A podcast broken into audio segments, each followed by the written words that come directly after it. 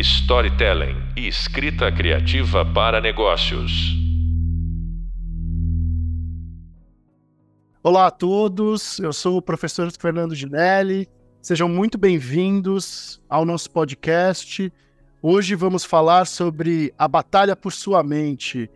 E como esse é um podcast muito especial, é nosso penúltimo podcast, seria muito bacana a gente ter uma discussão mais profunda. Então eu trouxe de volta aqui dois convidados que vocês já conheceram, o Regi Andrade e o Adão Casares, justamente para a gente poder fazer um debate sobre um tema muito, muito, muito importante, que é a batalha por sua mente. Uma vez que eu tenha um posicionamento muito bem definido para a construção de uma ideia criativa, usando as técnicas de storytelling, eu tenho que garantir que eu conquiste um espaço na mente do consumidor.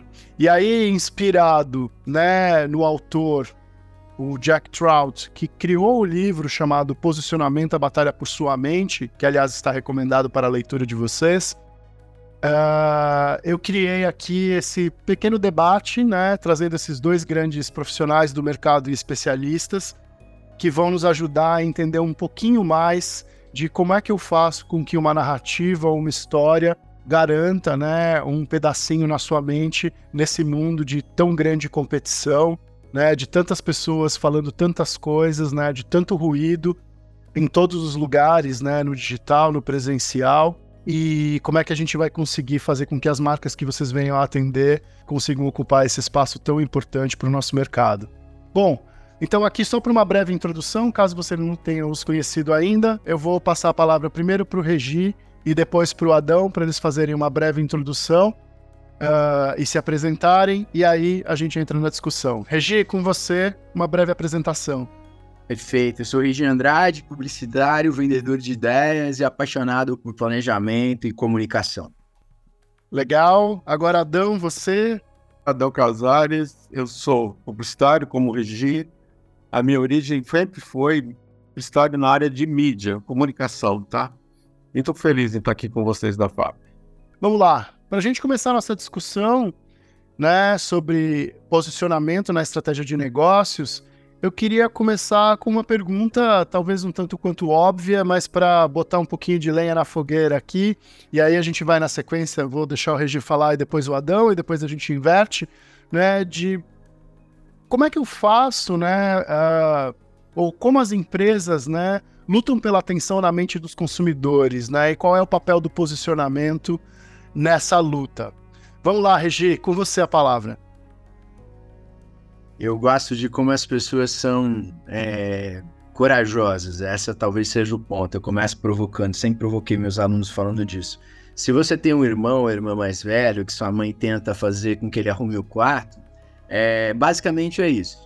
Então eu vou sugerir que você faça cartazes muito bonitos, você peça para alguém criativo, um diretor de arte, colocar para ensinar seu irmãozinho a arrumar o quarto. E faça o teste, coloque lá no quarto, na porta dele e veja se ele realmente vai mudar, né? É difícil, né? Isso que a gente está falando é uma coisa muito complicada. Fazer as pessoas mudarem seus comportamentos é um trabalho absurdo, né? A gente está começando a pontuar isso, então eu chamo a atenção primeiro para isso. Então é importante, e acho que esse é o ponto que eu vou bater muito, é buscar relevância na mente do consumidor. Se o consumidor não te enxerga, é melhor buscar um outro grupo de consumidores. Às vezes eu vejo pessoas tentando convencer pessoas que não serão convencidas. Né? A gente vai poder falar mais sobre isso. Prefiro, é, posso citar alguns exemplos estratégicos que me ensinaram muito de campanhas históricas mas em geral é muito difícil fazer alguém que já tem uma posição na cabeça mudar de posição. E a gente é influenciado pelas pessoas.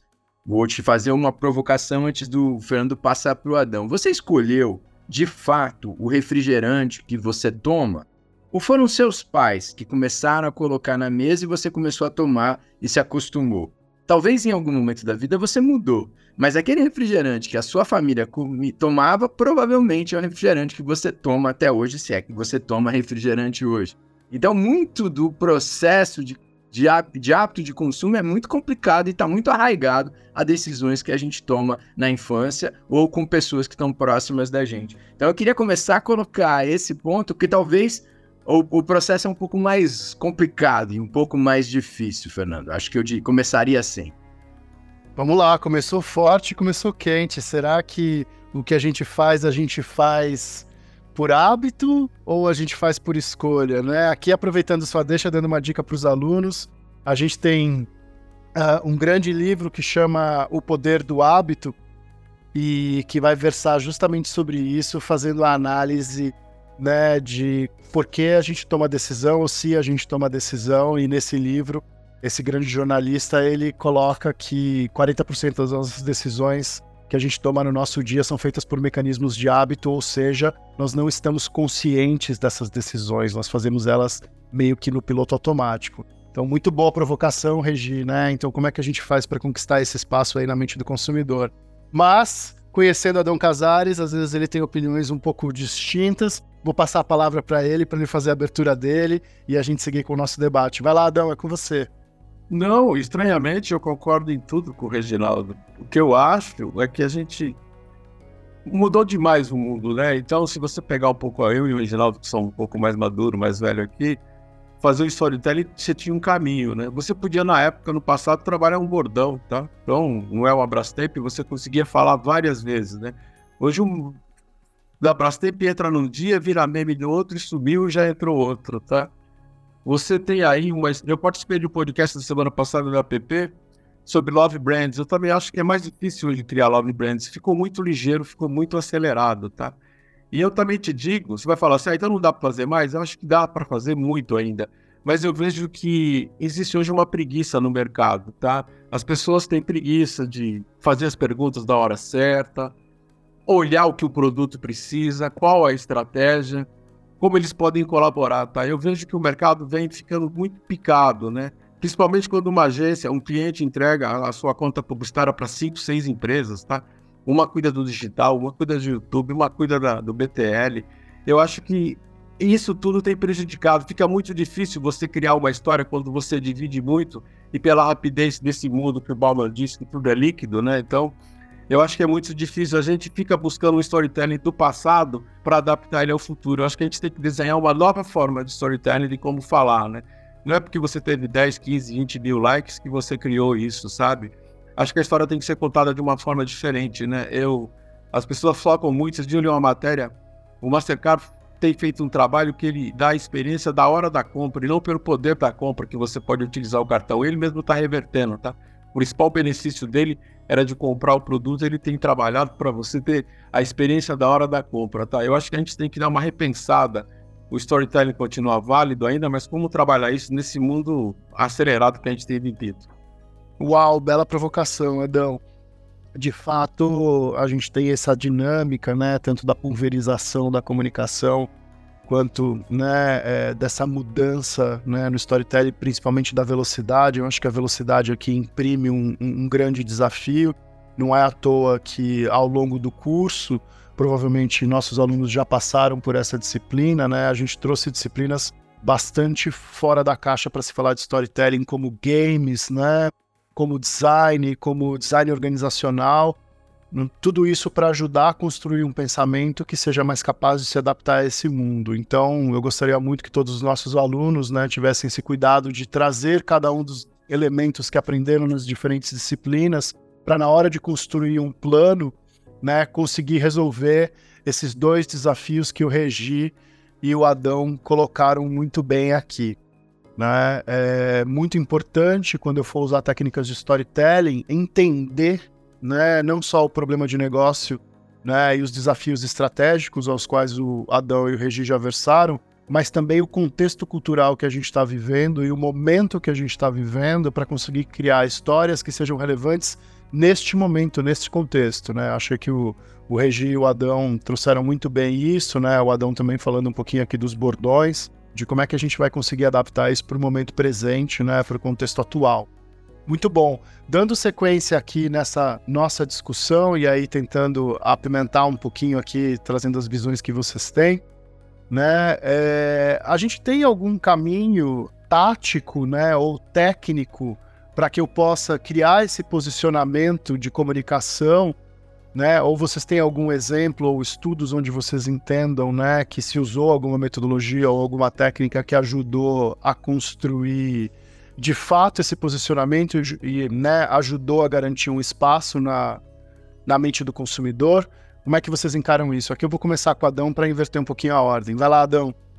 Eu gosto muito, falando de exemplo, do trabalho que a Heineken faz, sabe? Ela pegou uma bandeira da música e do futebol e ela trabalha bastante mais o futebol do que a música, tá? Eu gosto muito disso, tá? Gosto muito também do trabalho que o homem faz, tá? O homem chegou ao cúmulo de dizer que isso já é bom, né? E não o cúmulo que é ruim, porque é verdade, né? A criança tem que se divertir, tá? O que eu vejo é que todo mundo fica muito atrás da nova ideia ou de dar o show e não olha para trás, tá? Eu acho que a gente tinha que usar, porque acho que tudo que a gente precisa para fazer um bom storytelling, para criar uma boa ideia, ele já foi feito, tá? E eu vejo que ninguém nunca quer olhar para, nunca não, mas geralmente não quer olhar um pouco para o que foi feito, tá? Voltando ao exemplo da própria Brastemp ou a Brahma, número um, tem muita coisa que a gente pode olhar para trás e se inspirar, tá? Mas a gente parece que tem uma neurose do novo, do diferente, do que eu quero fazer. Eu só eu sei fazer, então as pessoas não estudam mais, tá? Você fica só dando pitaco, pitaco, pitaco. E isso acontece muito também com a colaboração da agência, tá? Da agência não, do cliente, tá? Que também quer uma nova ideia, mas ele não olha direito se essa nova ideia representa o que ela vem construindo lá atrás e se vai continuar vai ser alguma coisa efêmera, sabe? Então eu volto no assunto que nós três discutimos até no passado, uma conversa boa, a importância do briefing, sabe? O que eu quero, para onde eu vou, o que eu pretendo, não é lançar uma campanha, como eu quero estar daqui a um ano, dois anos, como é que é? Esse produto vai virar dois, três anos e vai cair? Qual é o próximo produto? Qual linha que eu venho, entende? Eu, agora na Fórmula 1, entrei no autódromo, eu moro aqui em Interlagos, na península do Guarapiranga, e eu entrei na estação autódromo para pegar o trem, e todo ano a Heineken veste o autódromo de verde, porque a Heineken é verde, né? Esse ano ela vestiu 70% do autódromo de azul. Eu tomei um choque, falei, nossa, azul. Aí na hora veio na memória, né? É a Heineken sem álcool, né? Então você vê, a Heineken está dando esse passo, tá? Não que ela vai abandonar o álcool, que é o core dela de fundo, mas ela já está mudando, tá? Então eu vejo que a gente pode olhar muito no passado e aprender. Quando você cita os livros, eu acho isso muito válido, porque é uma coisa que a gente hoje tem em desuso ler, né? Porque você abre o Instagram e você escute 30 livros em 15 minutos. O que, que o sujeito ou nós vamos aprender alguma coisa? Eu vejo que o processo tem tido uma preguiça, sabe? A passagem do bastão da geração anterior e da geração da anterior da anterior tem sido falha, tá? Tanto na escola, na faculdade, na universidade, na área de mídia, na área de atendimento. Tá ficando tudo muito largado, tá? E acho que fica muito difícil construir aí. Legal, Adão, obrigado. É, muito bem citado os exemplos e os casos de mercado, né? Lembrando que é, contar histórias, né, não se limita apenas a, a, uma narrativa, né? Às vezes o elemento visual que você usa, e gostei muito do, do que você falou do caso da Heineken, do Autódromo de Interlagos, faz parte da narrativa, né? Também a parte sonora da narrativa, como a gente teve, né? Nas nossas aulas com o João Marcelo Boscoli, é, e toda a questão visual, né? Como o visual é importante, muito feliz essa sua, esse seu exemplo, né? E lembrando que, né, o Adão traz aqui pra gente o Dirt is Good, o sujar faz bem, e uma das nossas professoras, a Irene Notti, é uma das responsáveis pela criação deste conceito, né? Se você ainda não ouviu ou assistiu às aulas dela, por favor, o faça, muito bem citado pelo Adão, realmente é algo incrível em termos de uh, storytelling e de construção de narrativas quando um sabão em pó que em teoria né, é feito para limpar, está estimulando as pessoas a se sujarem. Né? Então é muito bacana isso. Vou passar a palavra agora para o Regi para a gente dar sequência aqui no nosso debate. Vai lá, Regi. Eu gosto desse entendimento. Acho que vocês já foram muito felizes nos exemplos. Eu vou aumentar muitos exemplos, né? Sujar é bom é, é quando a, a equipe recebe um briefing muito bem feito que diz assim: olha, é, a gente tem que estimular as pessoas a brincar com seus filhos, porque em, isso é bom para eles, mas também isso ajuda a sujar a roupa, e isso é bom para nós. Né? Quando eu entendo o que de fato eu faço, né, que eu não faço, eu não, na verdade eu deixo a roupa mais limpa, mais branca, tudo, mas eu presto um serviço, né, de agilidade no processo da limpeza e vou colocar. Então eu facilito uma operação, então por isso não é de, não deve ser um problema as crianças se sujarem, deve ser uma tranquilidade. mas isso tem muita base de pesquisa. Isso não chega para a gente de uma forma simples, né? É, eu poderia citar a Mastercard com uma campanha que é um monstro, que é não, isso não tem preço, né? Isso criou um problema para a Mastercard, porque isso é tão bom, mas tão bom, que é difícil largar. Eu vou aproveitar que essa semana o Igor Puga no meio mensagem falou um pouco sobre isso, da dificuldade que marqueteiros têm de usar coisas boas do passado, porque eu tenho que fazer algo novo, porque eu tenho que trazer uma nova identidade, e eu jogo fora muita coisa boa, né?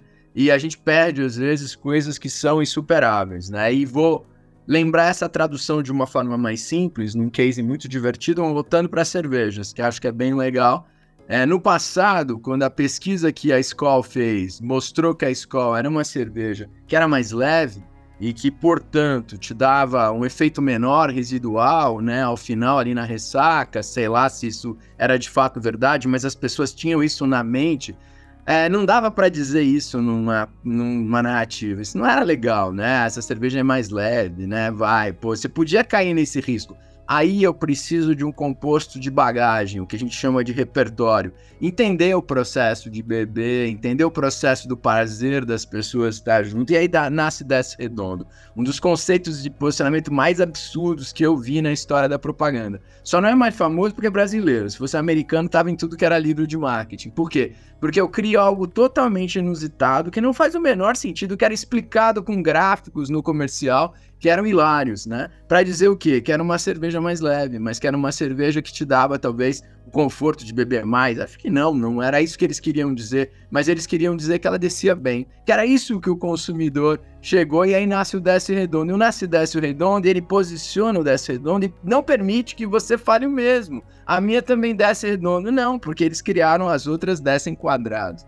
E aí você cria uma questão. Agora, entenda o seguinte: de novo, eu volto ao ponto inicial. O consumidor de cerveja, né, tem pepino com cerveja que é bem grande, o Adão conhece bem porque ele atendeu, que é assim, você chega num bar, se você não tiver uma liderança no seu grupo, você vai tomar a cerveja do cara que, que, manda mais no grupo, entendeu? Porque ele não vai admitir que você coloque uma outra cerveja. Então, às vezes, o consumo social precisa ser estimulado. Então, às vezes, eu só preciso dar força para as outras pessoas é, consumirem meu produto com mais liberdade. Vem daí a história da Zero, vem aí a história do bom posicionamento da Zero de que, pô, eu vou brindar, porque não fica bem eu brindar sem álcool né? Só que tem gente reagindo mal a isso. Eu tenho percebido uma reação ruim a isso por conta da comunicação que foi bem feita.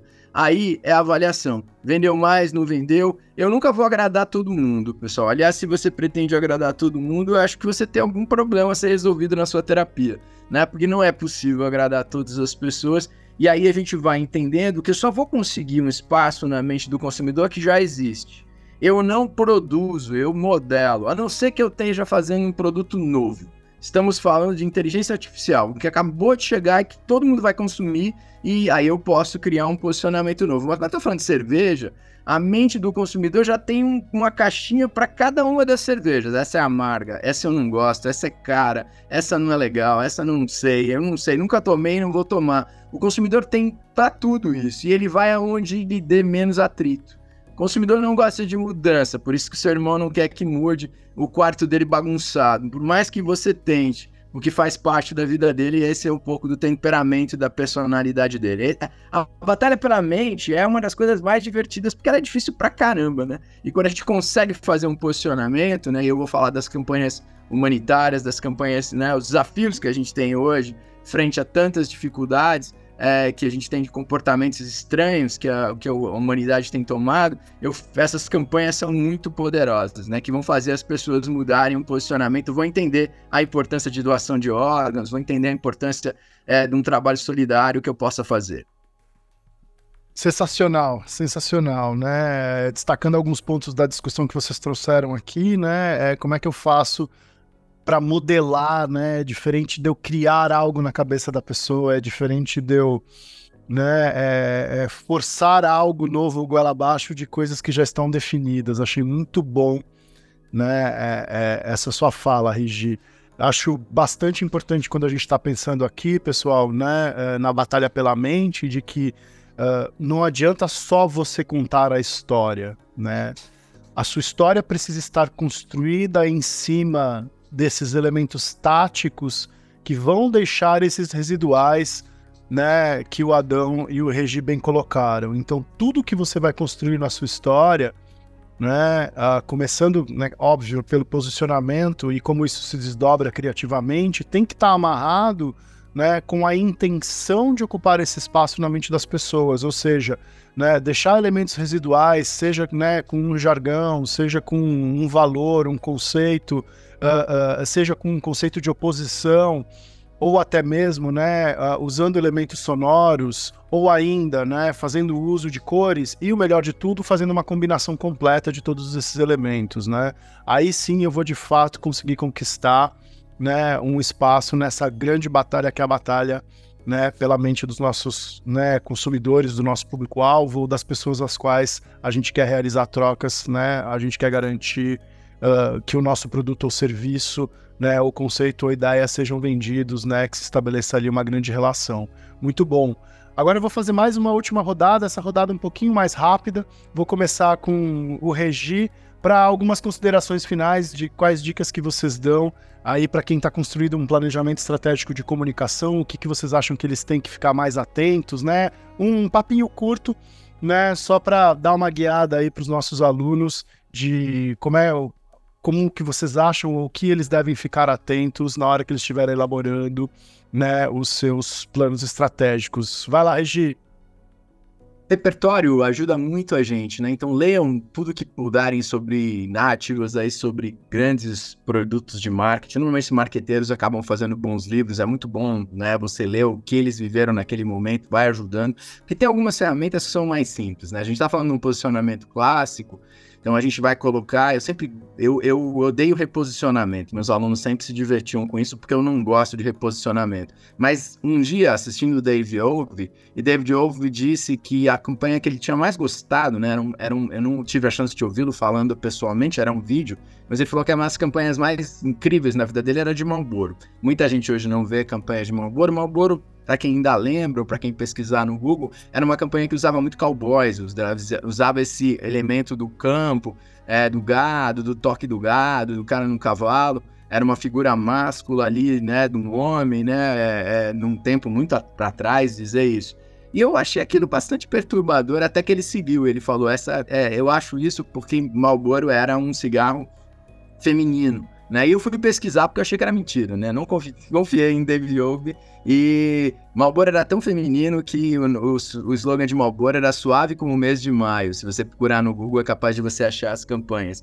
Então, às vezes, mudar um posicionamento na mente do consumidor é muito difícil. Então, se adapte, busque o que você tem de mais potencial. E se por acaso seu produto não tem esses benefícios, Lembrem-se que a gente tem algumas outras ferramentas. Às vezes, trazer é, celebridade ou trazer conhecimento a partir de um famoso, né? Aí o testemunho vai funcionar super bem. Então a gente não tem uma única ferramenta, né? Quando toda ferramenta que você tem é, é, martelo, né? Tudo vira prego. Então você tem que começar a ver que existem outras ferramentas, né? E claro, nós estamos aqui falando de posicionamento, de construção narrativa, mas às vezes você colocar um famoso próximo da sua marca, bem posicionado, vai trazer aquela confiança para os mais jovens conquistar e trabalhar. Então é, fique atento e amplie essa possibilidade. Por quê? Porque o processo é um pouco mais complicado quando a gente fala de consumo. Né? Essa é, sem dúvida, acho que é o principal cuidado aqui. Muito bom, Regi, obrigado. E agora, Adão, suas considerações finais, dicas, pimentas, eu, comentários, vai lá. Eu vou grudar na minha conversa na palavra do meu irmãozinho Reginaldo. O repertório é importante, mas também vou espetar. A escola fez essa campanha do Desk Redondo é maravilhoso. Porque depois ela vem com uma campanha onde, se a moça tá com uma roupa mais curta ou mais transparente, ela quer um programa. Ela tomou na cabeça dessa história e depois ela teve que fazer uma campanha que não é não. Então, por que, que você. O Jaime Troiano, que é um cara que eu reputo como um planejador brilhante, ele diz: vamos jogar água, a água da banheira fora, mas deixa o nenê, pelo menos, da banheira, né? Então você vê o viés que a, a escola entrou. Ela tinha uma campanha maravilhosa, desse redondo, eu também acho uma das melhores. Prefiro a minha, número um, o da Brahma, mas depois ela vem com uma campanha de libertinagem e depois ela é obrigada a ter uma outra campanha que não é não. E se você olhar hoje o share de venda e o preço da escola no ponto de venda, você percebe que ela perdeu espaço. Eu não estou dizendo que foi por causa disso, tá? Mas ela se enviesou no caminho, tá? Então, Por que, que você não olha o que já foi feito? Por que não se olha para trás? Paulina Viola canta, né? Enquanto eu olho o meu futuro, penso no meu passado, né? Então acho que a gente tem que estar sempre olhando para trás, nisso que o Geraldo falou, o repertório, o que, que vem sendo feito, o que vem sendo construído. Como dica, se eu posso dar alguma, eu acho que a primeira coisa quando a gente pega um trabalho para fazer, seja para storytelling, uma campanha convencional, tem que ter empatia com o problema, buscar para quem é a solução e para quem é a solução. Eu acho que o caminho é por aí, tá? E não simplesmente a ideia brilhante. Claro, a grande, a big idea, como dizem as multis, funciona muito bem. Mas tem que ter empatia com o problema, tá? E de novo eu reforço. O brief tem que estar redondo. Se você não receber um brief redondo, é melhor você devolver, porque senão você vai entregar torto, tá? Obrigado. Poxa vida, muito, muito, muito legal. É...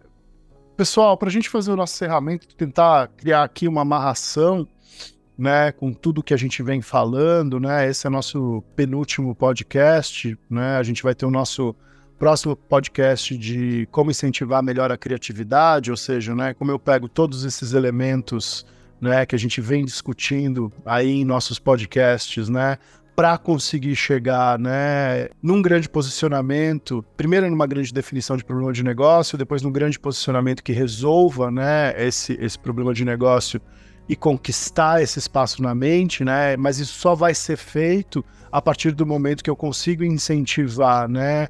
Os meus criativos ou quem vai dar saída, né? Os meus designers, os meus tecnólogos, né?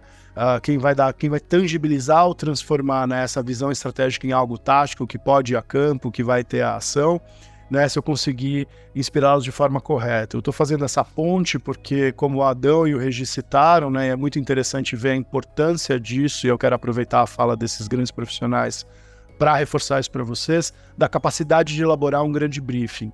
Né? Então, desde a hora que você está uh, fazendo o levantamento lá atrás, né? Uh, como a gente já discutiu no podcast do Adão, né? De decodificar as estratégias, depois como a gente discutiu uh, com o Regi, né, da formulação do problema de negócio, de como é que eu investigo para conseguir construir um grande pedido, um grande briefing, um grande problema de negócio, e aí sim ter uma resposta de posicionamento, né, que use todos os elementos que a gente discutiu das verdades, né, para conseguir resolver esse problema de negócio bem formulado, a etapa não terminou aí, né? Porque aí eu vou precisar conseguir ainda traduzir tudo isso e criar um grande briefing para que a equipe criativa ou as equipes né, de design ou de tecnologia consigam de fato né, uh, ter a criatividade muito bem direcionada para traduzir né, essa espinha dorsal, que às vezes ela é um pouco mais dura, um pouco mais fria, como o Regi muito bem citou na questão da escola, né, uh, para algo que seja genial e realmente né, uh, consiga de fato, de forma emocional, garantir esse espaço né, é, é, na mente das pessoas.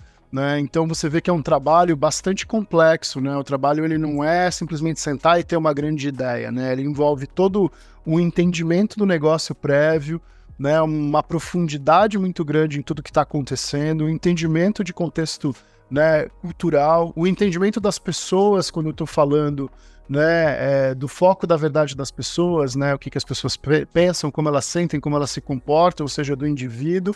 Né, amarro tudo isso com uma verdade da marca que não se limita ao que o marketing está dizendo para gente, né, ou que o marketing pretende dizer, que essa é a voz da marca, né, como eu já falei para vocês, né, é, é, a verdade de uma marca, né, ela é como uma moeda, ela tem duas faces, né, uma coisa é o branding, né, o que a marca diz para o mercado, e outra coisa é a reputação como o mercado e as pessoas e a sociedade percebem a marca. É isso que constrói a verdade da marca.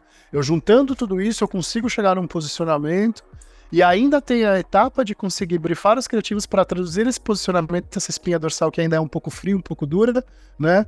É, para algo que seja realmente tocante, realmente emocional, realmente poderoso. Então vocês veem que o esforço e o trabalho ele é bastante complexo e bem grande né? Mas o mais importante de tudo é que toda essa complexidade tem que convergir para coisas muito objetivas, muito simples, muito rápidas, muito poderosas. Então, como é que você pega todo esse esforço que eu citei, né, começando da pesquisa, passando para a elaboração do problema de negócio, passando para a pesquisa das verdades, chegando finalmente num posicionamento, construindo um creative brief para às vezes você chegar num bordão, numa frase, numa ideia, que é isso que de fato vai garantir aí um espaço na mente das pessoas, né?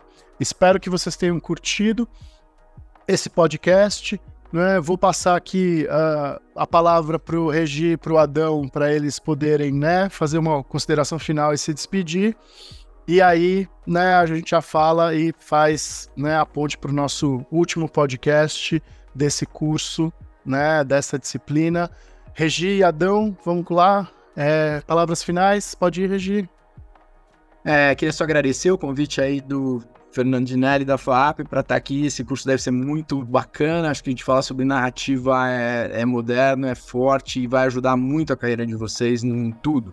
Né? Construir narrativas é a forma mais fácil de conquistar as pessoas e a fácil de encantar as pessoas, né? Todos nós já estivemos adiante de um contador de histórias e que ficamos ali ouvindo ele contar histórias e a gente cresceu ouvindo boas histórias e é assim que muito da comunicação moderna fez. E às vezes a gente se perde, né? Tem um comercial que está no ar e não vou citar porque coisa ruim a gente não fala, mas que se perde num processo de contar uma história para falar de empoderamento feminino e depois tentar vender uma loja que me dá até aflição, né? De como se perderam ali no meio do processo. Mas é parte, né? Então acho que não tem trabalho fácil, pessoal. Tem paixão. A gente tem que ser apaixonado pelo que a gente faz, porque tudo isso que o o Fernando está explicando para vocês, é trabalho duro, né? Não é sentar numa mesa e sair com um bordão, não é sentar numa mesa e sair com um posicionamento. Isso vai de troca, troca com o cliente, de conhecimento. E quando vem a ideia, quando o insight chega, aquilo muda a nossa vida. E é assim que aconteceu em diversas marcas, como a gente colocou aí. Então, boa sorte na carreira, sucesso, aproveitem a narrativa, contem boas histórias. Obrigado, Regi. Vamos lá, Adão. Eu muito feliz desse feriado bacana e calorento, um sol para cada um, estar tá aqui com vocês, espero ter contribuído. Eu acho que a base de tudo que tem que estar tá sempre olhando, uh, antigamente, quando você colocava uma campanha no ar, ela estava encerrando ali o profissional, né, de certa forma, né? Hoje a campanha começa quando ela entra no ar, tá? Então a pesquisa é fundamental, acompanha, que foi feito de novo no passado, o que ela está acontecendo, o que ela está sendo feita no futuro. Não se encante pelos likes, não se encante pelos algoritmos, que o que funciona mesmo é o ponto de venda, é onde vende o caixa do cliente, tá? No fundo, no fundo, pode ser algo brilhante, maravilhoso, bonito, tem um belo influencer falando, mas tem que fazer dinheiro, né? Porque a gente está nisso para fazer negócio, para fazer rentabilidade. E a pesquisa é a base de tudo. Muito obrigado. Legal. Mais uma vez, vou agradecer ao Regi e ao Adão que participaram aqui né, dos nossos podcasts. Queria agradecer a todos é, por assistir mais esse episódio. Esse é nosso penúltimo podcast. No nosso próximo podcast, a gente vai falar né, em como incentivar o melhor da criatividade, ou seja, como eu vou pegar tudo isso que a gente estudou até agora e conseguir né, fazer um grande pedido, uh, construir uma grande reunião e aí ativar o melhor né, dos nossos profissionais criativos, seja se você trabalha no modelo tradicional, né, de duplas criativas, ou se você trabalha uh, com um designer, ou se você trabalha com equipes né, uh, diversas, né, o, o, a construção desse pedido, como a gente pôde perceber, ela é muito, muito, muito importante, né? Então, a gente vai tentar esmiuçar todos os processos, tentar entender, né, como funciona a mente das pessoas que serão brifadas por nós, né, para conseguir ter este resultado, né, e que tipo de processos a gente pode ter aí para conseguir extrair o melhor da criatividade e chegar em grandes histórias de sucesso, em grandes ações de sucesso que trazam, tragam resultado de negócio. Mais uma vez, Regi, Adão, meu agradecimento, muito obrigado pela colaboração de vocês, pela presença de vocês. Sei como a agenda de grandes executivos ela é muito puxada, é, então muito importante. Aproveitem aí é, e a todos, né? Muito obrigado. A gente se vê aí, né? No nosso próximo podcast. Valeu.